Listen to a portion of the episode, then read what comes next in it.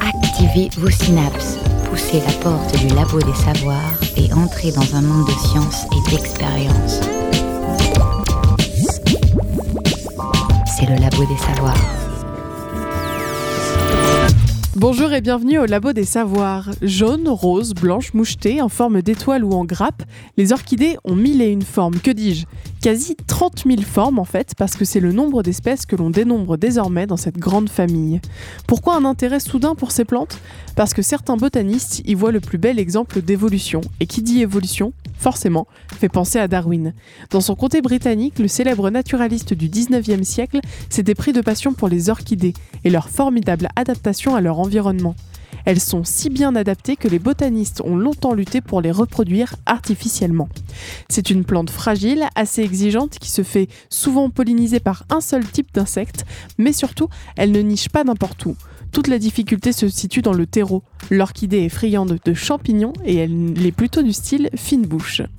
Moi, je les aime bien, les orchidées. Alors non, je ne fais pas un bond dans le troisième âge, comme nous l'ont fait remarquer euh, certains collègues à Prune.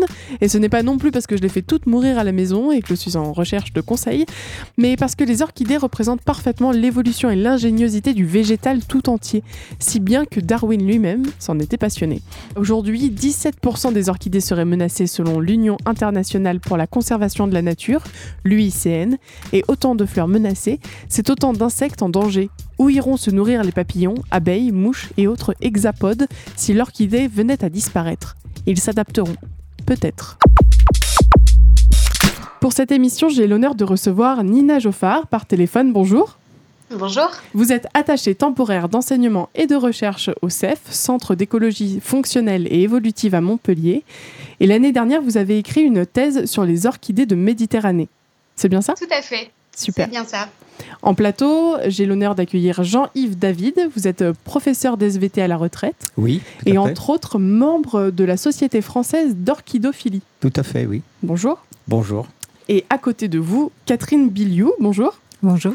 Vous êtes responsable technique du Conservatoire de la biodiversité du Jardin des plantes de Nantes et des serres d'agronomie tropicale du Grand Blottereau. Oui, tout à fait. et pour ponctuer cette émission, quelques chroniqueuses nous ont prêté leur voix. J'ai nommé la poétique Pauline Verbaenen. Coucou. Salut. La gourmande Marion Tournemine et la toute fraîche Floriane Brémond. Le labo se lit aussi sur les réseaux. Retrouvez-nous sur Facebook et Twitter. Alors, euh, tout au long de cette émission, on va construire un petit peu les contours de cette espèce. Et, euh, finalement, Nina Joffard, vous vous êtes intéressée euh, aux orchidées à tel point d'en écrire une thèse. Qu'est-ce qui vous a poussé à vous intéresser à cette plante en particulier? C'est l'évolution? Eh bien, oui, oui, oui. Dès lors que, l'on s'intéresse aux interactions plantes-pollinisateurs et à leur rôle dans l'évolution des plantes, eh ben, la famille des orchidées est un exemple, euh, exemple tout à fait fascinant, puisque, comme vous l'avez bien dit, euh, on y trouve énormément d'exemples d'adaptation spectaculaires aux insectes, et c'est ça qui m'a intéressée. On dit que c'est une des plantes les plus anciennes, mais on m'a contredit tout à l'heure autour de cette table. Est-ce qu'on connaît la date d'apparition dans, dans l'histoire? Mmh. Euh, alors la date d'apparition, euh, donc à l'échelle évolutive hein, de la famille des orchidées, alors les, les estimations les, les, plus récentes euh, datent son apparition à 112 millions d'années, il y a 112 millions d'années environ. Jean-Yves David, vous confirmez? Oui, les plus anciens spécimens fossiles, ce sont des pollens dans de l'ambre. D'accord. Et qui datent, eux, seulement de 25 millions d'années. Voilà, tout à fait. Hein? Mais les pollinies sont déjà très évoluées et donnent et suggère une histoire ancienne. Quoi. Et à l'échelle du végétal, ça, ça, représente quoi à peu près tous, ces chiffres? Ah ben, il y a d'autres végétaux qui sont apparus bien avant les orchidées. Mmh. Par exemple, les, les, fougères, les... Les prêles. Les prêles, oui. Les mousses, les, les hépatiques, mousses, oui, oui. toute la base en fait, euh, D'accord. des plantes. Et, et, comment on reconnaît justement une orchidée dans la nature? Oh. Qui pourrait me donner une belle définition? Pe Peut-être vous, Catherine Biliou oh, pas, moi plus que les autres, mais oui, bah, euh, monde, je pense que déjà c'est une, une, plante très, une fleur très élaborée, euh, reconnaissable par son schéma en trois, comme on dit, euh, trois, trois pétales, euh, trois sépales, un, dont, dont, dont, dont une, le label. Dont oui. le label, voilà, qui est euh, une, une, partie transformée de façon à attirer euh, souvent les insectes pollinisateurs. Et euh, Jean-Yves, si tu veux compléter. Oui, c'est une plante avec euh, donc de type 3, hein, Mm. c'est ce qu'on dit. Mm, mm. Et puis, qu'est-ce qu'on peut ajouter? De type 3 parce qu'il y a trois Parce pièces florales, trois- c'est oui, ça? oui, trois sépales, trois pétales. Et parmi les trois, les trois pétales, il y en a un qui est particulièrement ornementé, euh, comme pour offrir une piste d'atterrissage aux insectes. Mm. Mais la, la dame de Méditerranée devrait nous en dire plus. Nina peut-être que vous avez une définition plus, plus, poussée? Bah, je rejoins mes collègues. Le- la grande caractéristique des orchidées, euh, c'est euh, c'est ce label, ce pétale central transformé qui joue un rôle prédominant dans l'attraction des pollinisateurs.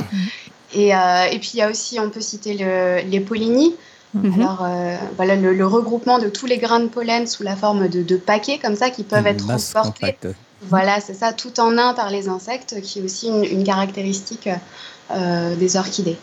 On dit que c'est une famille de plantes euh, avec un monocotylédone.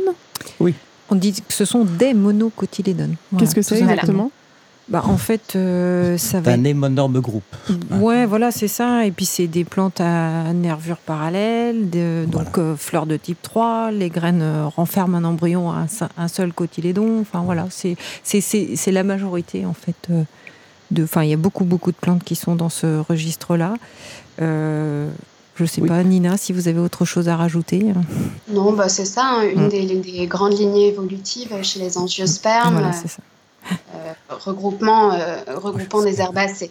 À propos des plantes, je me borne, par suite du mémoire de Negeli, aux remarques suivantes. On admet, je pense, que les fleurs des orchidées présentent une foule de formations curieuses, qu'on aurait regardées il y a quelques années comme de simples différences morphologiques sans fonction spéciale.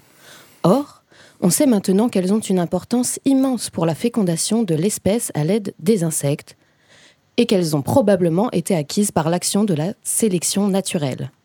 Qui, jusque tout récemment, se serait figuré que chez les plantes dimorphes et trimorphes, les longueurs différentes des étamines et des pistils ainsi que leur arrangement pouvaient avoir aucune utilité?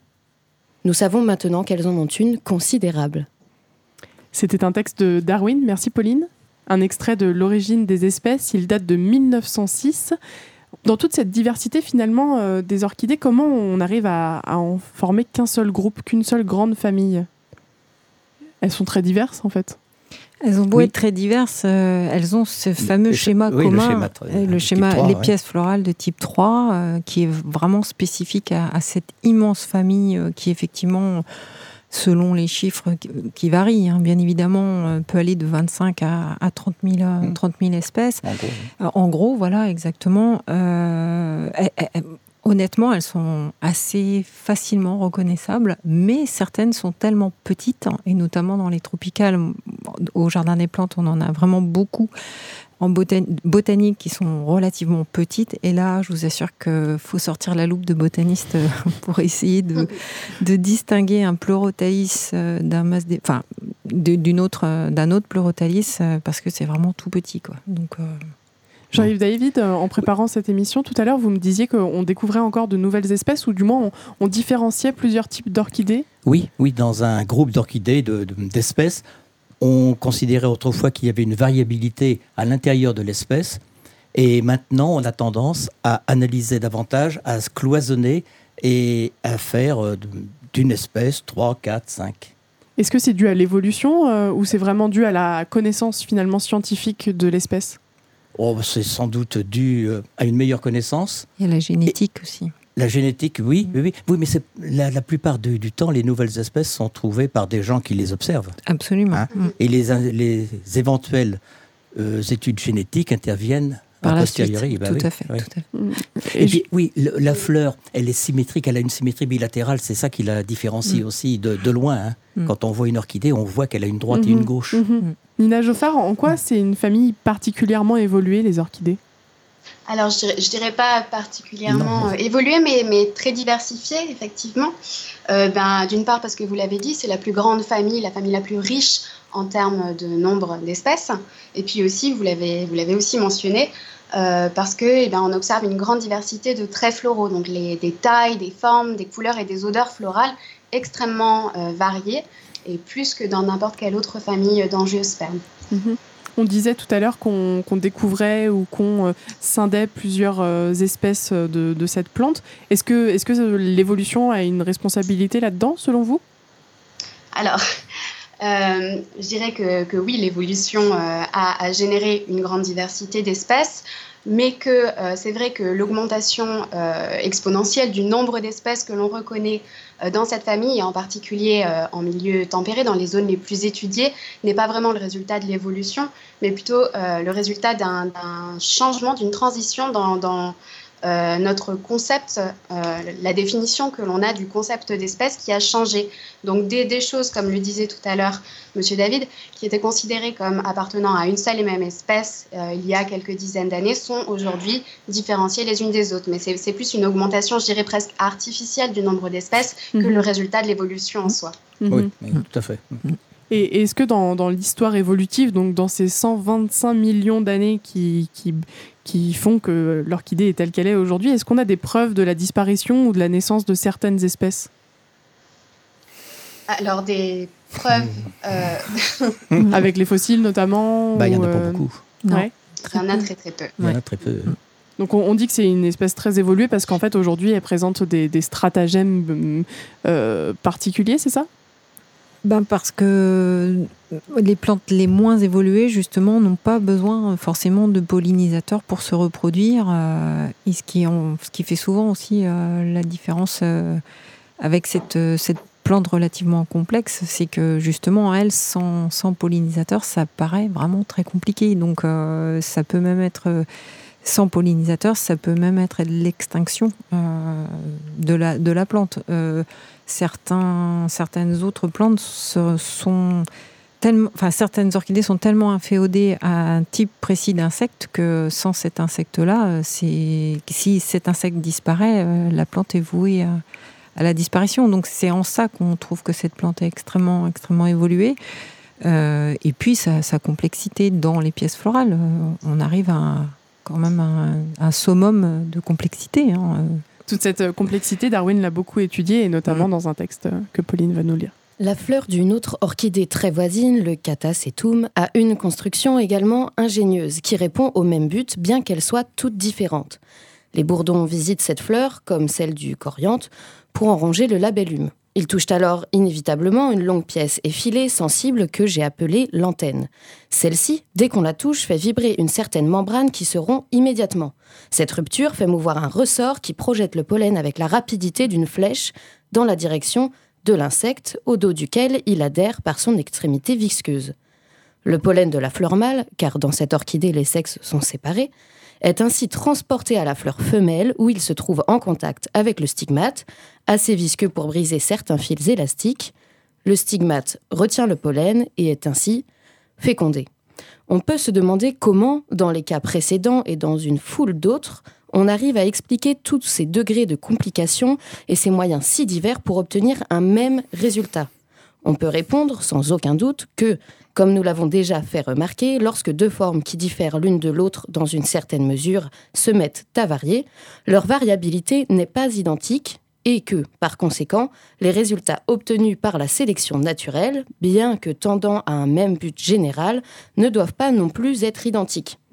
Il faut se rappeler aussi que tous les organismes très développés ont subi de nombreuses modifications. Or, comme chaque conformation modifiée tend à se transmettre par hérédité, il est rare qu'une modification disparaisse complètement sans avoir subi de nouveaux changements.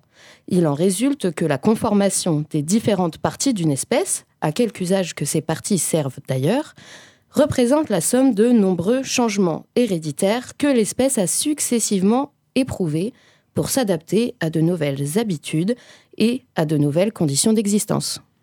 Justement, comment ça se fait que cette plante si fragile ait, ait survécu finalement euh, à la sélection naturelle si vous dites que euh, c'est très particulier, qu'il faut exactement cet insecte?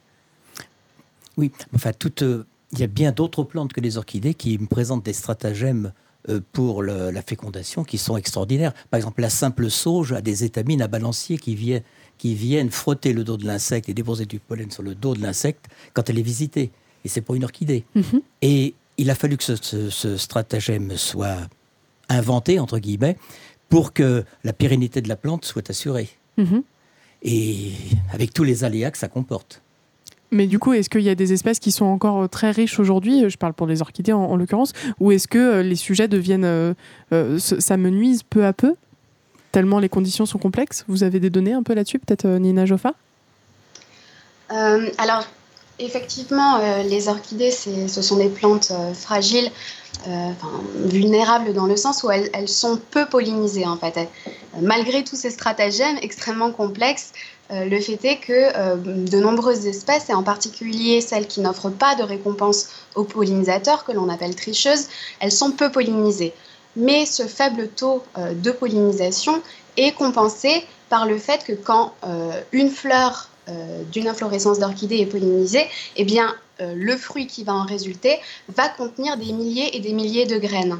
Donc vous voyez que quand, euh, quand il y a comme ça ce qu'on pourrait appeler un espèce d'inconvénient évolutif, souvent il est compensé par une autre forme euh, bah, d'avantage évolutif qui, voilà, qui redonnerait l'avantage à l'espèce et, mhm. et, permettrait sa pérennité sur des temps évolutifs. Mmh, et, et, certaines espèces d'orchidées pallient le manque d'insectes en pratiquant l'auto-pollinisation.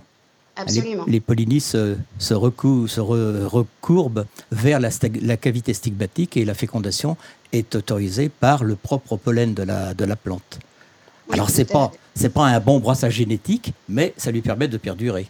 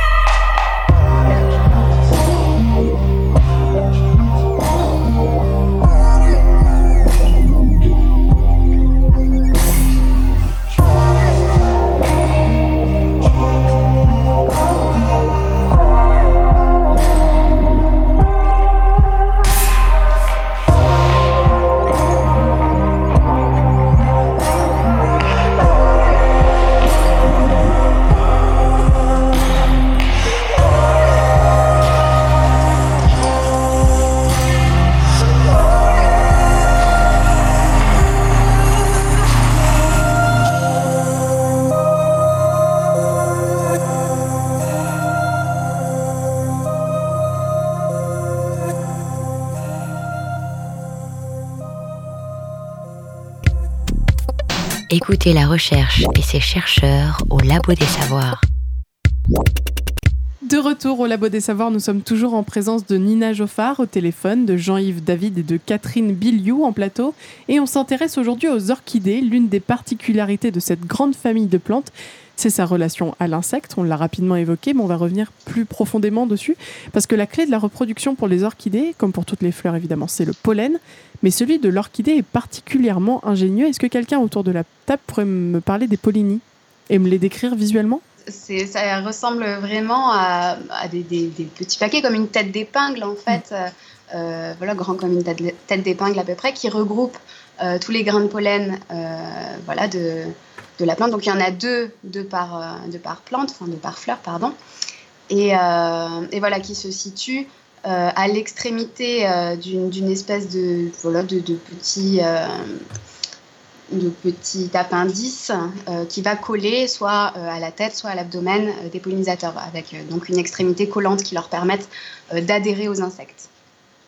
Mhm, je ne sais pas si mes collègues ont quelque chose à rajouter. Non, non, je suis complètement d'accord. moi, c'est comme ça que, je, le, que je, mhm. les vois, que je les ai vus notamment sur la vanille. Ces deux petits sacs mais la vanille, il y a un, pollen un peu plus virulent quand même.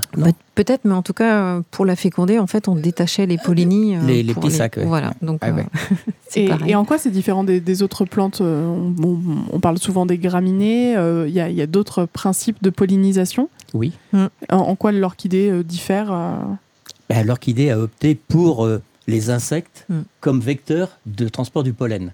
Alors que les, les, les, les poacées, les graminées, elle, c'est le vent. Et les orchidées, ce sont les, seules à avoir des pollinies ou il y a d'autres types de, fleurs qui, en ont? Alors, il me semble que ça existe dans d'autres familles, mais c'est vraiment. Euh, voilà, chez, les orchidées, c'est. Euh, c'est la règle. Voilà, c'est la règle. Bah, c'est aussi une chose que Darwin avait évidemment euh, analysée. Quiconque examine avec soin les fleurs des orchidées ne peut nier l'existence de la série des gradations précitées, depuis une masse de grains de pollen réunis entre eux par des filaments avec un stigmate ne différant que fort peu de celui d'une fleur ordinaire, jusqu'à un appareil pollinifère très compliqué et admirablement adapté au transport par les insectes on ne peut nier non plus que toutes les gradations sont, chez les diverses espèces, très bien adaptées à la conformation générale de chaque fleur, dans le but de provoquer sa fécondation par les insectes. Dans ce cas et dans presque tous les autres, l'investigation peut être poussée plus loin et on peut se demander comment le stigmate d'une fleur ordinaire a pu devenir visqueux. Mais comme nous ne connaissons pas l'histoire complète d'un seul groupe d'organismes, il est inutile de se poser de pareilles questions ah auxquelles nous ne pouvons espérer répondre. L'une des grandes questions qui restait après les recherches de Darwin, c'était notamment cette, euh, cette orchidée particulière euh, qui pouvait être que, colonisée que par un seul papillon. Vous voyez peut-être euh, celle dont je parle. Mmh. Un gréa comme sesquipédalé. c'est la vedette dans les bah orchidées. Est-ce qu'on est qu'on peut dire aux auditeurs à quoi elle ressemble et surtout raconter cette histoire quand même? Ben, Elle a un très long. Voilà, moi ah. je l'ai eu en serre au ah, Jardin des Plantes. J'ai eu la chance de la voir. On l'a malheureusement perdue, mais effectivement c'est une très belle orchidée blanche avec un éperon qui peut aller jusqu'à 30 cm de long. Un éperon un éperon, euh, en fait, c'est la continuité du label qui euh, donc descend en forme de tube et qui va renfermer justement euh, des fois des nectars et, autres, on va dire, éléments pour attirer le, papillon en question.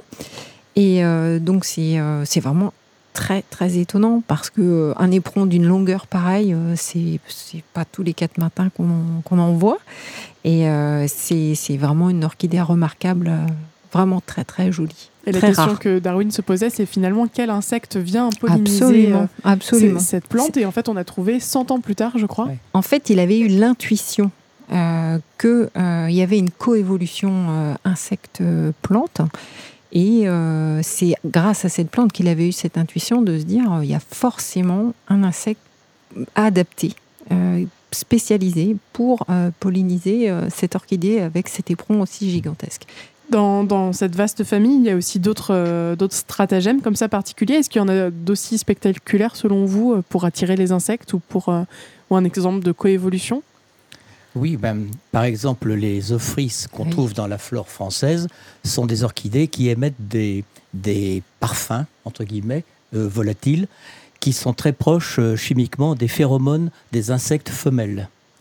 Et les jeunes mâles qui captent ces, ces effluves sont irrémédiablement attirés par la fleur avec laquelle, avec, avec laquelle ils tentent un accouplement.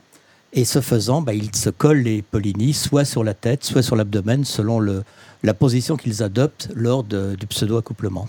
Et visuellement, on le remarque aussi, il y a des orchidées qui ont un label, donc on rappelle que c'est ce, ce pétale là Oui. tombant, qui, qui ressemble en fait à un insecte. euh, Oui, oui, oui, qui a des, une pilosité qui rappelle la pilosité des hyménoptères, qui a deux, sur certaines, l'insecte- le, l'Ophrys insectifera, par exemple, a deux petites, euh, a, a deux pétales très fins qui simulent les antennes de l'insecte. Et puis le, le label est brun, euh, avec une macule bleutée, c'est, ça, ça simule un insecte. Les mutations apparaissent par hasard et sont ensuite sélectionnées, Sélectionné euh, ensuite, bah oui. par sélection naturelle et, et sexuelle, euh, bah, les mécanismes décrits euh, par Darwin. On a parlé aussi du- d'un type d'orchidée qui, qui se mangeait, et vous en aviez un exemple particulier? Ah oui, je, je vous avais euh, parlé Ah oui. d'une- utilisation des, des tubercules d'orchidées pour faire une boisson traditionnelle en Turquie. Mhm. Euh, puis voilà, le, le- qui s'appelle le salep, effectivement. Ouais. On va pas faire de pub pour le salep.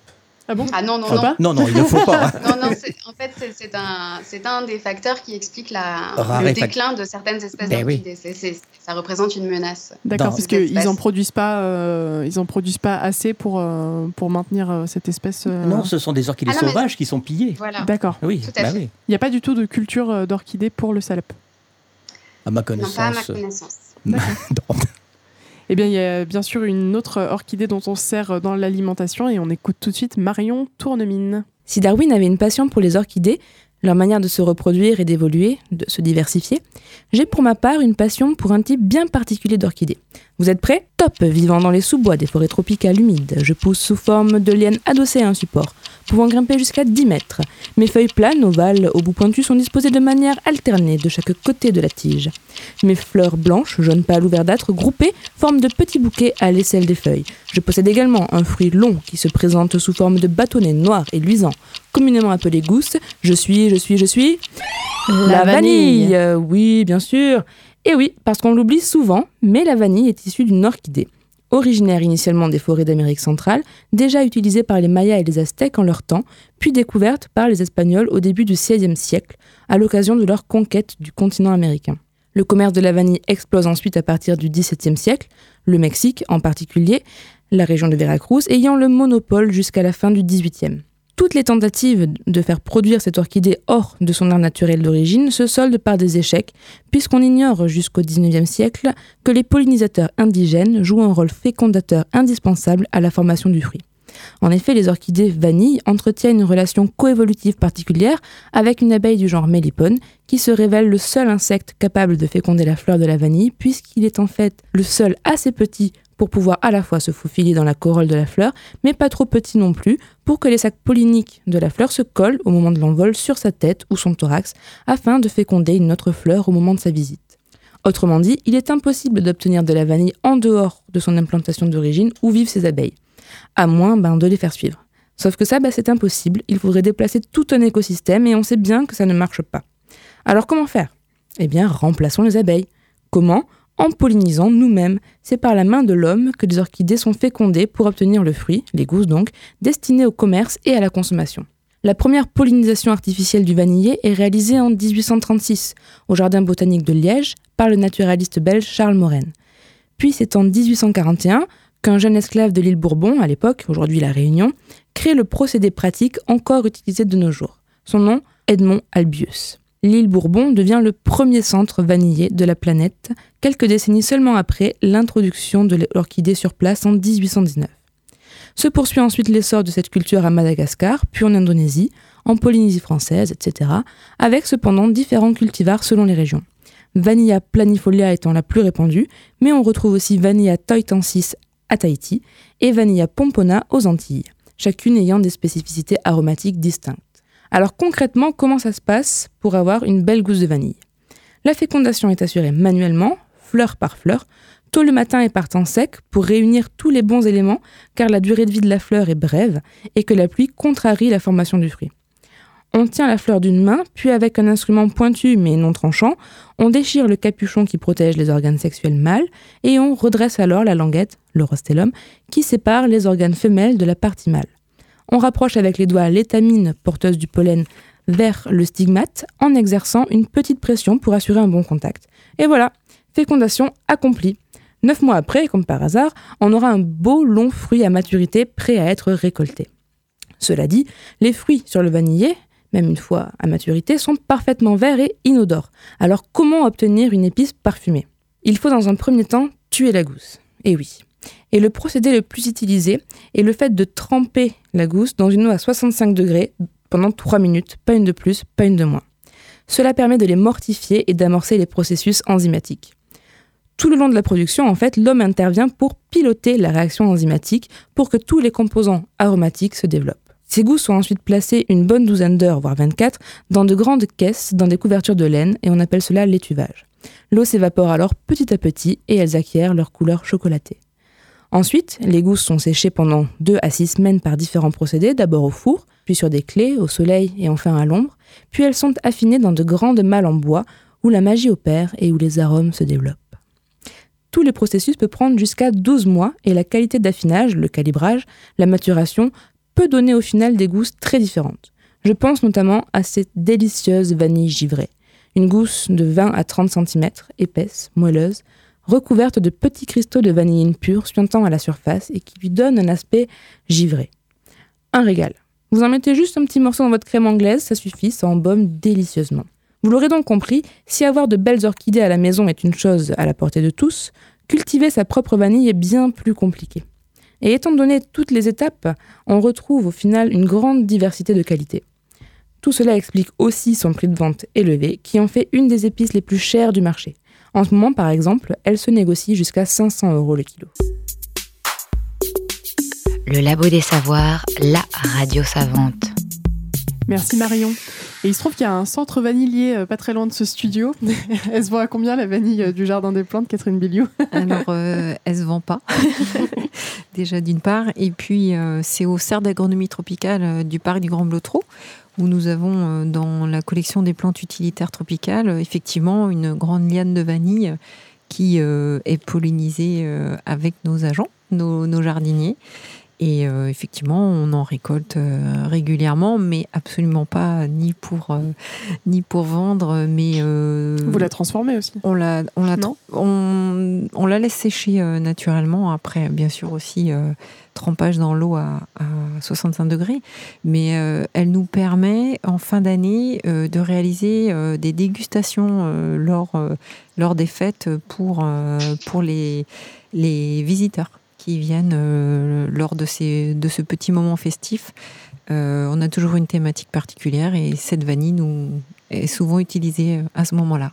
Et alors, c'est compliqué pour vous de, cultiver la, vanille en Pays de la Loire ou bah, À partir du moment où vous avez des serres euh, qui sont adaptés avec une hygrométrie spécifique, une bonne luminosité euh, et un support, parce que bien évidemment, pour euh, que la, liane se, développe, et à partir du moment où vous avez tous les facteurs de milieu, c'est une bonne température aussi, ça, ça marche. Mais franchement, c'est pas si simple que ça.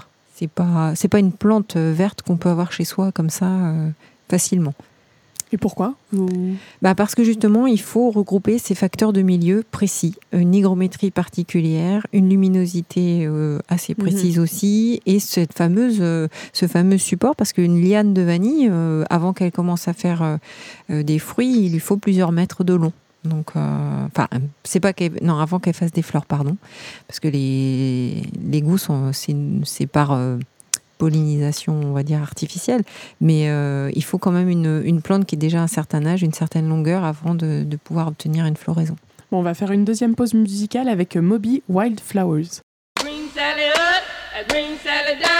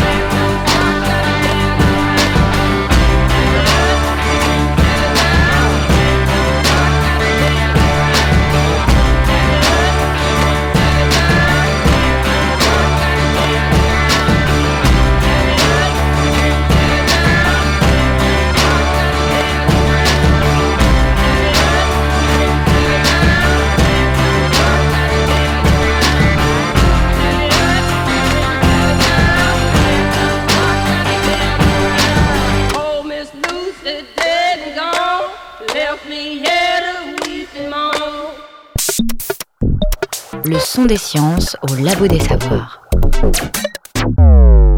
Vous êtes toujours au Labo des Savoirs et nous nous immisçons tout de suite dans une forêt humide et tropicale. Sous nos pieds, une faune et une flore courent, mais ce à quoi on ne prête jamais attention, ce sont les champignons. Et pourtant, et pourtant, les insectes ne sont pas la seule exigence des orchidées, il leur faut aussi un nid bien douillet, chaque espèce a ses préférences et il faut des champignons endémiques, bien sûr, à certaines régions. C'était l'autre difficulté historique des horticulteurs, mais maintenant on connaît un petit peu mieux leur terreau, si je puis dire. Et en préparant cette émission, Nina Joffer, vous m'avez dit vous intéresser uniquement aux orchidées de Méditerranée. Quel est euh, le champignon, le terreau qui est dans ces régions-là?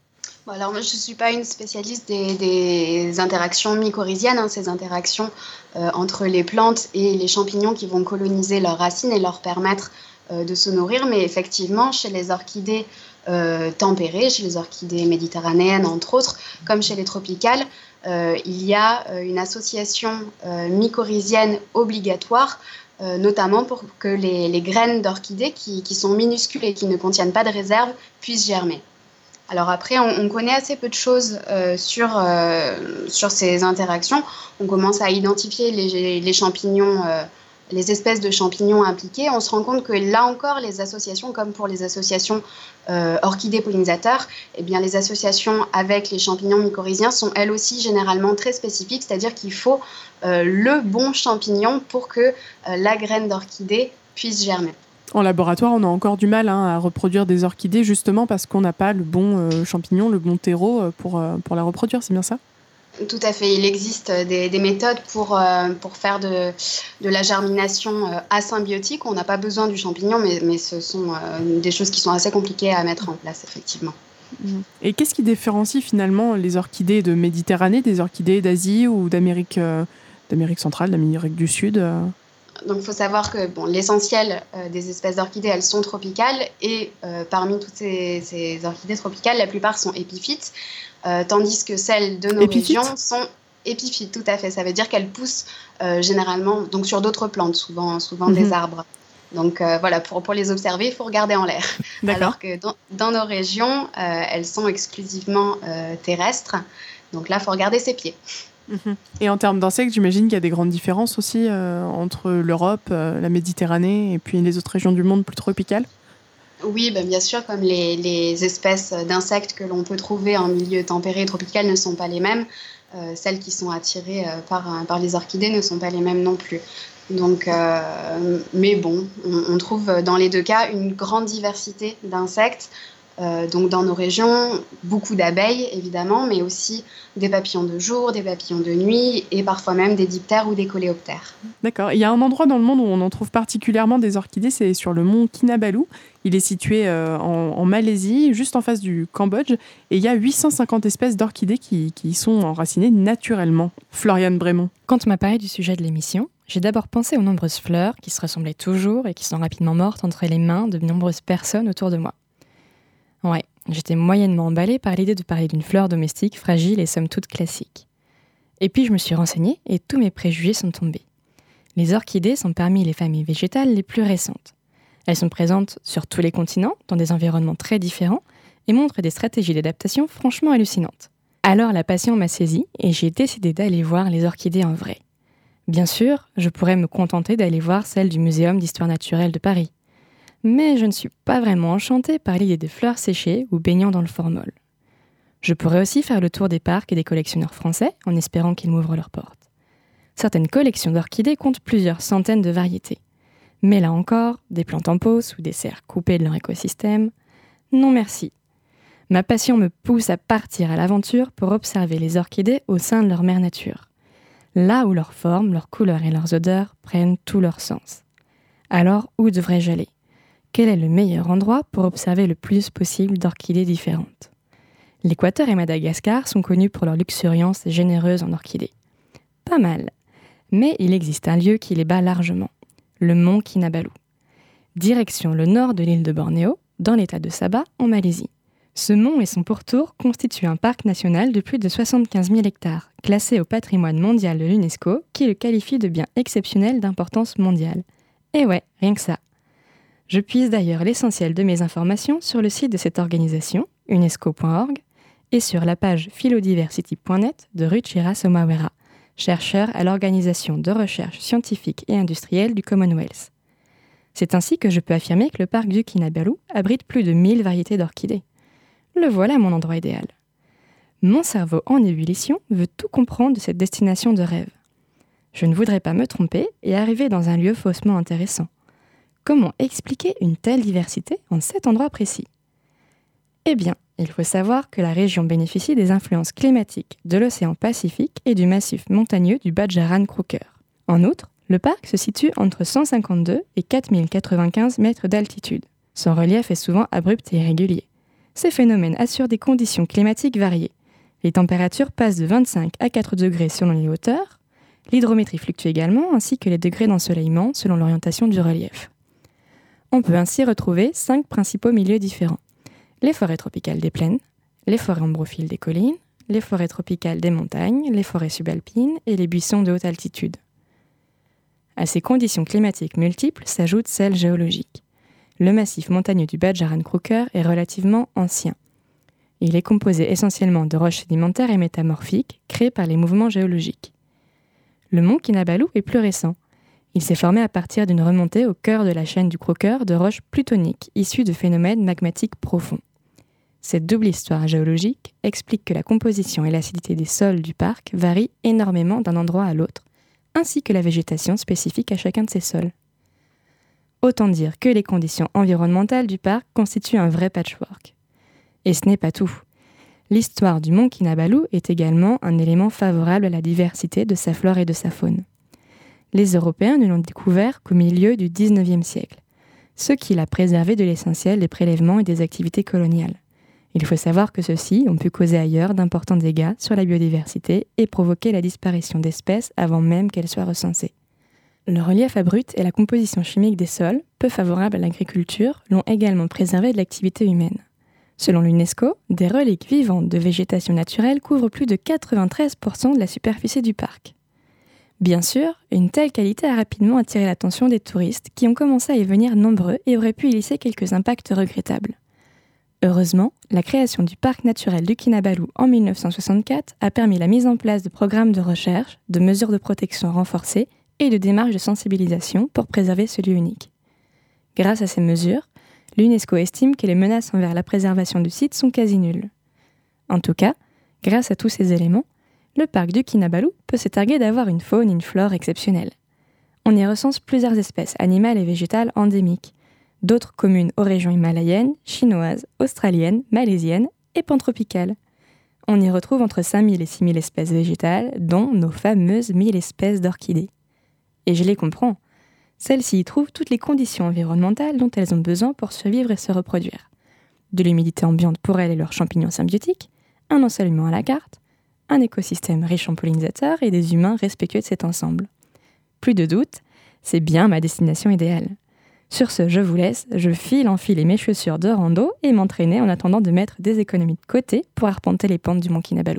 Merci Floriane Brémond et puis bon voyage. Euh, autour de la table, on a un spécialiste de, des espèces endémiques ici en, Pays de la Loire. Est-ce que vous pouvez nous décrire euh, le nombre d'espèces qu'on peut retrouver euh, dans notre région? Oui, en Pays de... Enfin non, en Loire-Atlantique, il y en Particulièrement. a... Il y en mm. a à peu près 27-28 espèces. Mm-hmm. En France, il y en a 160, 170. Et puis dans le monde, 30 000, comme on disait tout à l'heure. On dit qu'il y a 15% de, des orchidées qui se trouvent euh, en Europe, a priori. Euh, est-ce que vous confirmez, Nina Joffard? Oui, oui, c'est à peu près ça. ça, oui. Et en Méditerranée, euh, vous avez recensé combien d'espèces? Oh, Il y en a dans les 400 environ. Et est-ce qu'il y a une, une particularité pour les orchidées de Loire-Atlantique alors? Eh Elles poussent dans un département qui n'est pas très, très. Qui, dans lequel il y a peu de parcelles qui sont laissées à l'état sauvage. C'est très agricole. Il y a beaucoup de maïs. L'espace qu'il aurait dévolu est relativement restreint. Et surtout, les orchidées européennes, pour la plupart, ont besoin d'un terrain calcaire.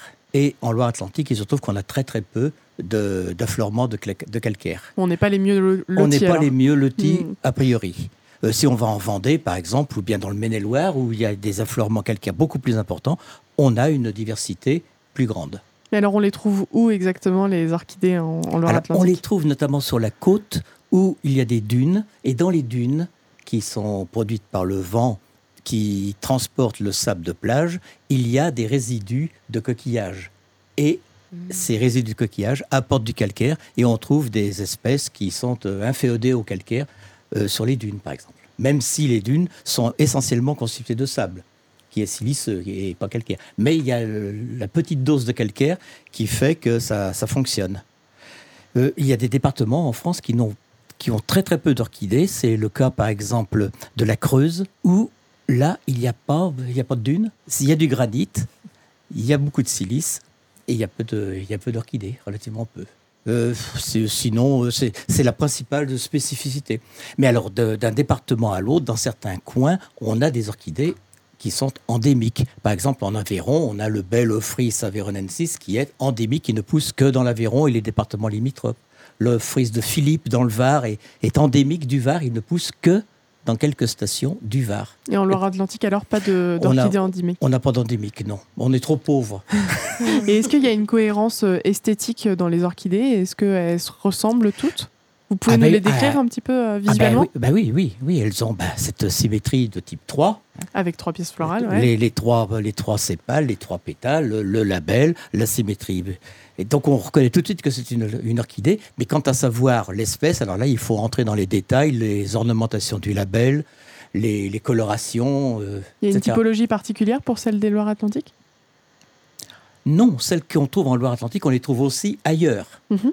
Mais à quoi elles ressemblent visuellement? Comment, comment elles sont, celles qu'on trouve ici? Ah bah elles, sont très, elles sont assez variées. Dans, la, dans la gamme des, or, des orchis, par exemple, on a des plantes qui sont assez vivement colorées qui ont souvent un label ornementé de, de, petites, de petites pointillés, de, de, macules plus ou moins sombres sur un fond plus ou moins clair. Elles ont, elles ont ou elles n'ont pas euh, d'éperon.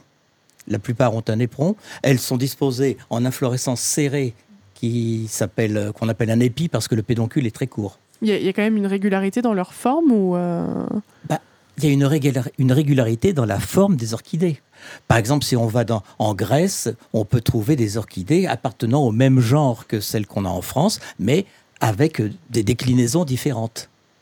Et c'est un bonheur d'aller en Grèce dès le mois de février pour voir des orchidées mm. européennes et qui sont très en avance sur ce qu'on a euh, en France. Et donc vous, vous êtes passionné des, orchidées sauvages, mais vous, vous opérez à des sauvetages de temps en temps pour euh, que l'espèce ne se perde pas. oui, j'interviens par exemple auprès de municipalités, auprès de, des, jardiniers qui entretiennent euh, les, espaces euh, collectifs et, qui quelquefois tondent d'une façon un petit peu trop euh, efficace.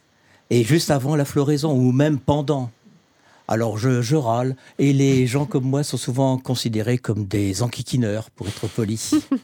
et parfois, dès que vous, vous rencontrez une orchidée sur un, chemin où vous voyez qu'il y a beaucoup de passages, vous la récupérez euh Oui, alors ça c'est une opération que j'ai faite au Pouliguen, pour ne, pas, pour ne pas citer la commune, ou sur un chemin dans la dune, des orchidées, des euh, araignées poussaient. Et ils étaient sur le chemin, ils étaient piétinés. Alors je les ai prélevés et je les ai transportés. Mais ce n'est pas une plante protégée. Mhm. Hein, donc j'avais le droit. et je l'ai transposé, j'en ai transposé 3-4 pieds. Et puis maintenant, ben, il y en a pas loin d'une centaine. Euh, chez vous Chez moi. Génial.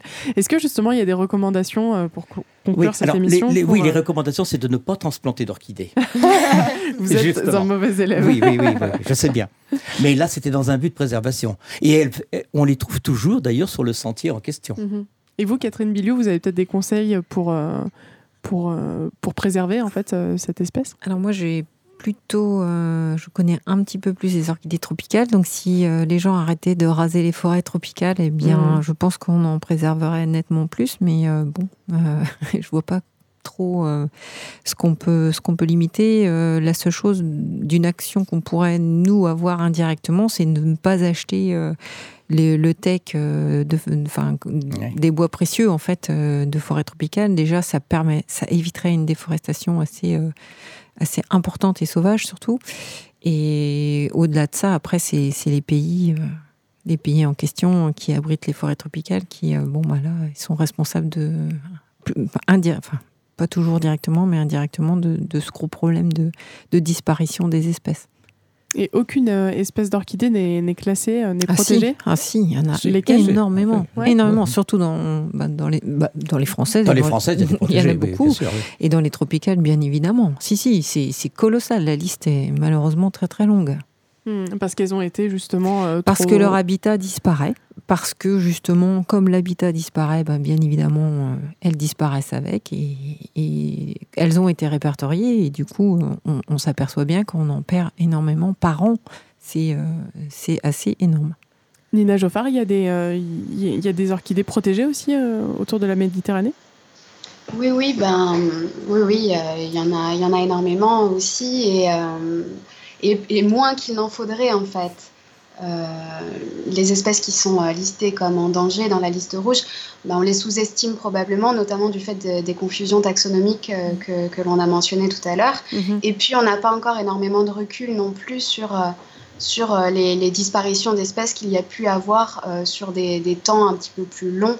Euh, parce que tout simplement, ben, on n'a pas de, données qui datent euh, de, il y a peut-être une centaine d'années pour savoir qu'est-ce qu'il y avait à l'époque et qu'est-ce qu'on a perdu en fait. Mhm. Euh, donc euh, voilà, et, c'est pas prêt de s'améliorer parce que, euh, comme, euh, comme l'ont dit mes collègues, effectivement, ces, ces problèmes d'urbanisation croissante, de déclin des pollinisateurs également, éventuellement de, de changement climatique qui pourraient découpler en fait le synchronisme qu'il y a dans le rythme des orchidées et celui des pollinisateurs, tout ça mhm. va, risque d'augmenter très fortement les, les, les, risques d'extinction. Est-ce que la culture d'orchidées serait pas, serait pas un moyen de, de non, ça grimace autour du plateau. Bah, en fait, euh, la culture d'orchidées tropicales n'est pas si simple et n'est pas à la portée de tout le monde. Donc, euh, et bien évidemment, il y a des amateurs euh, éclairés, des professionnels qui le font. Pour autant, il y a tellement d'espèces qui ne sont encore pas découvertes, qui malheureusement, en fait, on les découvrira pas à temps puisque leur habitat sera détruit. Donc ça va franchement être compliqué. Enfin... Hmm. Vous, par, par, exemple, vous disiez travailler avec le Conservatoire national de botanique de Brest mmh. pour, euh, pour justement euh, sauvegarder certaines, euh, certaines espèces. Oui, mais de tout ordre en fait, pas, pas mmh. uniquement des orchidées. Et effectivement, le rôle des, des, jardins botaniques et des conservatoires, c'est ça, c'est de lorsqu'il y a par exemple des opérations on va dire, de, de, de, forts travaux, de gros travaux dans des endroits particuliers. Je pense par, par exemple au barrage du Petit Saut euh, en Guyane, euh, effectivement, il y a eu une, autorisation de collecte qui a été euh, faite et nous avons récupéré beaucoup d'orchidées lors de cette, cette opération parce que de toute manière, elles allaient être noyées dans, dans, avec cette construction de, barrage. Donc je pense qu'on a un rôle majeur aussi dans la sauvegarde des espèces et, et on mm. essaye de, de, vraiment tenir ce rôle à cœur. Oui, parce qu'on rappelle que 17% des orchidées sont menacées. Oui. Vous cherchez la science? Ne quittez pas, ne quittez pas, ne quittez pas. Finalement, des orchidées poussent euh, surtout sous les tropiques, mais aussi en Europe. Elles prennent des formes diverses et sont pollinisées par euh, beaucoup de types d'insectes finalement, mais pour autant, elles font partie d'une seule et même grande famille. Et ce qui les caractérise, c'est donc euh, leur label, ce pétale inférieur tombant, et ce pollen qui ne se transporte pas au gré du vent, mais visqueux sur le dos des papillons, des abeilles ou des mouches. Des recherches sont encore en cours pour comprendre comment les sols sont favorables ou non à leur germination, et nombre d'espèces et le nombre d'espèces d'orchidées augmente non pas parce que euh, l'évolution euh, les, prolifère, mais parce que les connaissances des chercheurs, elles, s'accruent. C'est la fin de cette émission. Merci de l'avoir suivi. Merci à nos invités, Nina Joffard, Jean-Yves David, Catherine Biliou. Merci aussi à nos chroniqueuses, Pauline Verbaenen, Marion Tournemine et Floriane Brémond. À la semaine prochaine au Labo des Savoirs.